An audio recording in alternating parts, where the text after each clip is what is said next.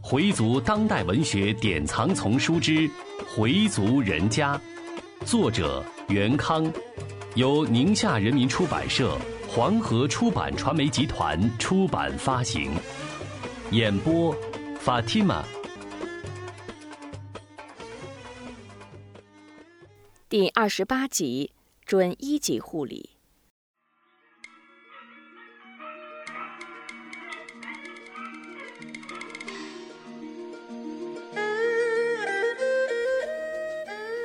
当老婆和女儿佩霞赶到北医三院的急诊室时，医生正在为她打石膏。她的右肩胛骨断裂。冯淑芬不管在哪儿，总是大嗓门：“谁打的啊？谁打的？”米少恒疼得龇牙咧嘴：“哎呦，就是那个抢走我学生的，那个那个流氓，黑道上的。哎呦！”冯淑芬继续她的大嗓门：“我不管他黑道白道的，这光天化日之下还有王法没有？不行，我们得报警。”说着就要打幺幺零，米少恒急忙拦住他：“先别，别着急，商量商量再说。”冯淑芬说：“这还有什么好商量的？是流氓坏蛋打了你，又不是你打了别人，你怕什么？”说完就拨通了幺幺零，警察说一会儿就到。冯淑芬开始抱怨丈夫了：“你也是，干嘛管这闲事？别人想躲还躲不及呢，你倒好，上门服务。上有校长书记，下有学管处，再说还有派出所和公安局呢，你装的是哪根葱呢？”米少恒也顾不上跟妻子争辩，只是一个劲儿的“哎呦”。佩霞直拦他妈：“行了，别说了。”冯淑芬还在跟数落自己孩子一样的埋怨，自己没什么本事，还进去惹这些麻烦，惹出麻烦又没办法。佩霞拽住妈妈，央求的说：“妈，别说了，行不行啊？”冯淑芬说：“行，姑奶奶不说了。你现在给你妹妹打电话，让她赶快来。”不一会儿，警察来了，向米少恒仔细询问了情况，口气有点像询问犯人：“在哪儿？什么位置？一共几个人？旁边有没有目击证人？你再说一遍，那个女孩叫什么名字？孙革是革命的革吗？什么？干戈的戈？”那个警察一时忘了怎么写，米少恒用手比划了一下，警察哦了一声，法子的右半边。行了，你看看有没有遗漏，请你签个字儿。然后他们看了看 X 光片和医生诊断书，米少恒把电话留给了警察，然后他们说有事儿再找我们。说完就走了。冯淑芬很不满意，他们怎么这样啊？连句安慰的话都没有，跟对犯罪嫌疑人似的。佩霞说：“他们一天得接触多少案子，应该理解人家。”冯淑芬又让佩霞给佩文打电话，催催他。佩霞就又拨了一次，佩文说这就到了。没多大功夫，佩文就进来了。怎么样？伤的重不重？报警了吗？妈妈说行了，等你来再报警，黄花刺儿都凉了。然后对邵恒说：“走吧，大英雄。”米少恒在女儿的搀扶下上了汽车。到家后，冯淑芬又给赵月家拨了电话。赵月还没回来，是佩蓉接的。冯淑芬没好气地说：“你二伯让坏蛋给打了，找了赵月，他没管。他要是来了，也不会发生这种事儿。现在都打石膏了，他回来，你一定得跟他说，让他给我回个电话，我等他，几点都等他。”说完就把电话挂了。佩文说：“这事儿也不能怪人家。”您跟人家那么横干什么呀？他要是今天不回家，您还真等他一宿啊？不回家上哪儿去？赵月也真不像话，这不是别人呢，是你二伯呀！你怎么就不当回事儿呢？不行，我得给你大伯打电话。佩霞、佩文都拦不住，现在冯淑芬恨不得要把丈夫受伤的事儿让电视给播放一下。你爸爸是见义勇为，知道不？现在有谁这样做？极少，极少啊！明天我还得告诉他们学校。米少恒说：“算了，别告诉学校了。我有没有把人救下来？那不行，没救下人来就不是英雄了。有这种行为就是英雄。我要让他们知道，有这种见义勇为的动机就难能可贵，就很了不起。”回到家的少恒受到了无微不至的照顾，似乎真有了当英雄的感觉。冯淑芬问他喝不喝水，吃不吃水果，伤处疼不疼，还有哪儿不舒服。吃了药，冯淑芬扶他躺下，把受伤的一边又给垫了个海绵枕头。这时电话响了，是赵月打来的。他先问了问二伯的伤情，然后让二伯接电话。米少恒说：“这么晚了，还让你惦记。”然后把事情的经过说了一遍。赵月问那个警察的姓名和警号，米少恒说不知道。赵月说：“行了，明天我去查吧。”然后安慰了二伯几句，就把电话挂了。赵月是专门负责大案要案的，这类案子不属于他管辖的范围，他只能通过内部再询问一下。第二天，学校派人来慰问，保卫处也来人了解情况。米少恒就把怎么遇见那个女生、怎么谈的，一五一十的都说了。冯淑芬听了很生气：“怎么还请那个女生吃饭？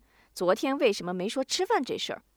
学校的人很委婉地说：“遇到这种事情，米老师应该先跟学校有关方面汇报一下就好了。我们怎么也不会让他走的。”米少恒说：“我是想着跟学校说来着，可是孙哥说什么也不同意。”我就是想找个地方把他先安置一下，再跟学校汇报。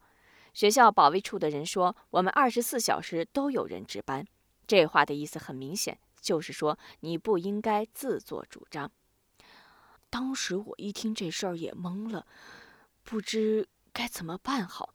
我提出报警，他也不同意。米少恒说的很无奈，他思忖。估计学校不会把他的行为当作见义勇为，弄不好还会怀疑他别有企图。学校的人走后，米少恒的情绪相当低落。从他们的态度上分析，学校不仅不会把他当成见义勇为的英雄人物，或许还有可能成为事件的调查对象。他们甚至会怀疑自己和这个女生之间是否存在着一种不正常的关系，引起许多非议，生出许多事端，弄出不少绯闻。这么一想，米少恒觉得眼前一阵漆黑。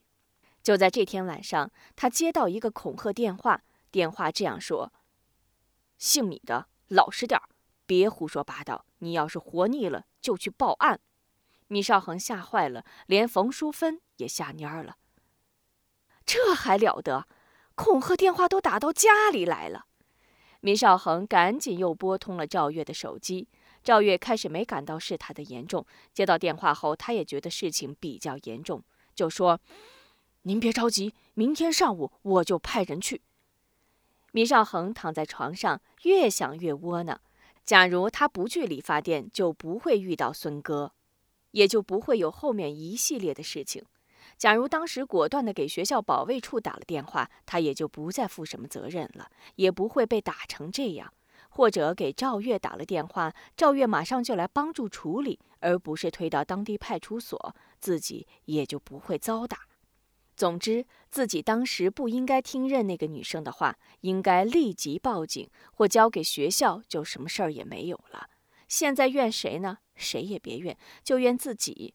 当时自己就是想来一回英雄救美，这才是问题的症结所在。自己什么本事都没有，逞的是哪门子英雄？这不是没事儿找事儿吗？他真想狠狠地给自己一个耳光。上午，公安局的两个同志来了，询问了情况，然后嘱咐他们最近几天尽量少出去。米少恒受了伤，当然无法出去了。冯淑芬可不能不出去，她的社会活动那么多，怎么能老待在家里呢？但现在她的确是无法再参加活动了。女儿不能不去上班，她也不能不上街买菜。于是他对公安同志说：“我们都是合法纳税人，你们有责任保护公民的安全。我不能不出去买东西呀，万一出了问题怎么办？”公安局的说：“我们会在周围布置人的，这一点你们可以放心。何况赵处已经吩咐过了，我们会保证你们的安全的。”他们说的赵处就是指赵月。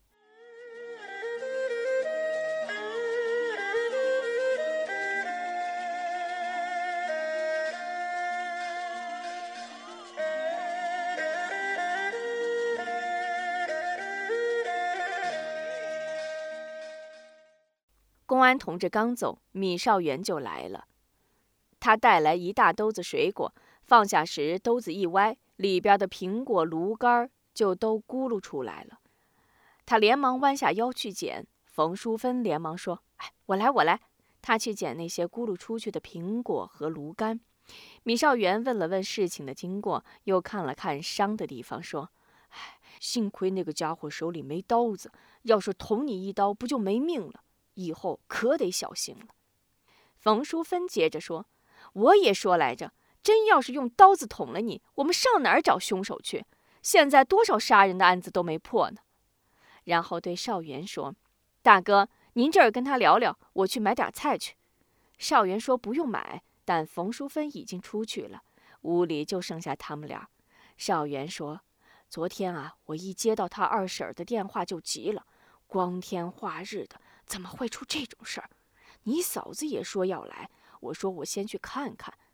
说着，掏出五百块钱塞给邵恒：“你留着花，多了我也没有。”邵恒一个劲的推辞：“哎，不不，我这儿不缺钱，大哥，你还是拿回去。”哥哥坚持要给，说：“要不是老太太把那四千五给丢了，我还可以多给你点儿。”米少恒问老太太的钱是怎么丢的，少元说：“哎，就是放在那个小柜子的抽屉里丢的。那把锁本来就是防君子不防小人的，一拧就开。我估计啊，八成是让老三的孩子给拿去了。上回给他爷爷办周年的时候，那小子不是来了吗？外边那帮孩子追着他要钱，他又不敢跟爷爷说，就只好想辙了呗。”邵恒说：“这孩子老是不学好，一点不上进，净找些个狐朋狗友，没跟老三说吧？”邵元说：“那怎么说？咱又没有真凭实据，你跟他说了，再说咱们诬告他孩子。再者了，老太太都不说，咱们去说干什么？”邵恒说：“哎，也是。”少元说：“哎，你这儿也是个百俩，求主相助吧。你比我文化水平高，但我还得劝你，不能老强调客观。去清真寺有什么难的？平时没有时间，主妈还没时间吗？你只要礼上几次，就不会觉得生疏了。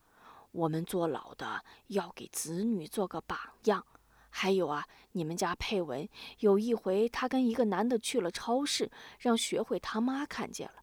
学会他妈回来说，佩文跟那个男的勾肩搭背的，这要让她丈夫知道了，还不得闹啊？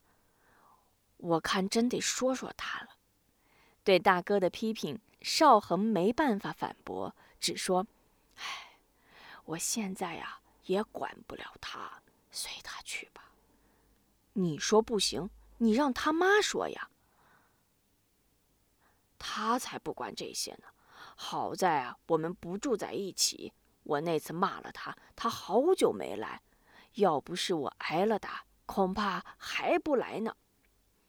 少元叹了口气说：“唉，你还得念枝感呀。”少恒点点头，没再说什么。少元从包里拿出几本小册子。这是最近我们学习班里发的，你现在没事儿就在床上看看。阿拉伯文不会，看看中文也能念。这儿还有录音带。说着又拿出一盒录音磁带。